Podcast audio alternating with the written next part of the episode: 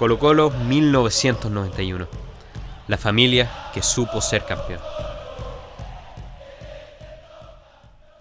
El 5 de junio de 1991, Colo Colo levantó la primera Copa Libertadores en la historia de Chile, luego de vencer a Olimpia de Paraguay por 3 goles a 0.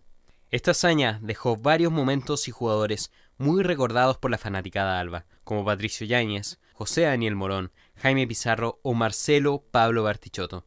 Sin embargo, según los propios protagonistas de la historia, no fueron las estrellas del plantel lo que los llevó a coronarse campeones. Para José Daniel Morón, arquero de Colo Colo en la Copa Libertadores de 1991, la principal base para un equipo campeón es la unión y el juego colectivo, más allá de las individualidades.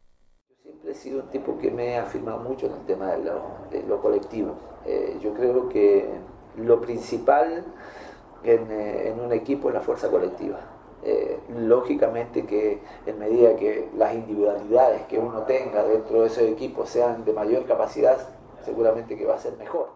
Colo Colo se transformó en el primer equipo chileno en coronarse campeón de la Copa Libertadores de América en 1991. Pero en el pasado, otros equipos chilenos también habían llegado a las finales, como es el caso de Unión Española en 1975, Cobreloa en 1981 y en el 82, e incluso el cuadro albo en el 73. Según el lateral campeón de Copa Libertadores con el cacique, Gabriel El Coca Mendoza, el factor determinante que los llevó a marcar la diferencia y ser campeones fue que el equipo colocolino era una familia.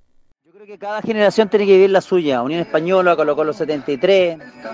No lo pudieron lograr por diferentes situaciones y circunstancias. Y el Colo Colo 91 venía con la estrellita. Y esa fue la gran diferencia de esta gran familia colocolina y de este gran grupo que era una familia, no eran jugadores de fútbol. El cuadro albo logró imponerse por tres goles a cero a Olimpia de Paraguay, un equipo que jugaba su tercera final consecutiva de Copa Libertadores y era considerado uno de los elencos más poderosos del continente en esa época.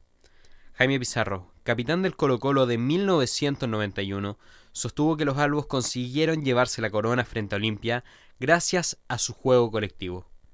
Se marca una gran diferencia en la final con un equipo que tenía un antecedente de Copa Libertadores fantástico como era Olimpia. Por lo tanto, eh, yo creo que en, la, en el recuerdo y en el recuento de lo que hizo ese grupo, yo destaco la fortaleza que tuvo colectivamente y el alcanzar el objetivo. El cuadro albo estaba integrado principalmente por canteranos, jugadores que llegaron a temprana edad a Colo Colo y algunos refuerzos desde el extranjero, que permanecieron por largo tiempo en el club, como es el caso de Marcelo Pablo Artichoto, José Daniel Morón e incluso el técnico yugoslavo Mirko Josic. Según Jaime Pizarro, el capitán de Colo Colo en 1991, todos los jugadores de ese equipo, tanto canteranos como extranjeros, forjaron un vínculo con la institución mucha identificación y mucho tiempo. Eh, entonces creo que todos esos elementos fueron importantes y quienes se incorporaron lo hicieron de muy buena forma. Se incorporaron, eh, yo diría, no solamente profesionalmente, sino que con un compromiso que a veces va un poco más allá. Jugadores como Jaime Pizarro y José Daniel Morón coincidieron en que, a pesar de tener un gran plantel, Colo Colo no era un elenco de estrellas y que el trabajo en equipo fue mucho más importante que las individualidades para conseguir el título. Según el portero Albo de 1991, José Daniel Morón, cada uno de los jugadores tuvo que dar su máximo nivel para lograr llevarse la corona. Cosas dentro del equipo uno las observaba y se, daba cuenta que todos casi jugaban al límite de sus posibilidades. Entonces la vez que nos hacían un gol o la vez que te sobrepasaban, era porque también el que está al frente tiene virtudes.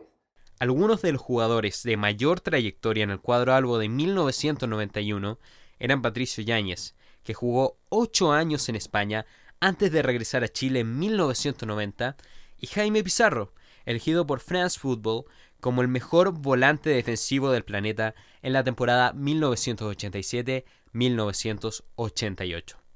Según el puntero del cuadro albo campeón de Copa Libertadores, Patricio Yáñez, a pesar de que había algunos jugadores de destacada trayectoria en Colo Colo, ninguno buscaba figurar más que el resto.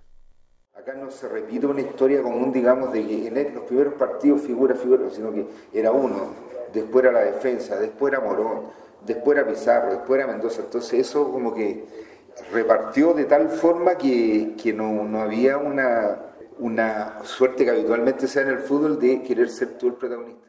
El cuadro de Albo no vendió sus jugadores a Europa inmediatamente después de ser campeones de Copa Libertadores, y según el propio arquero del equipo del 91, José Daniel Morón, tampoco recibieron mayores ofertas desde el extranjero luego de alcanzar la corona.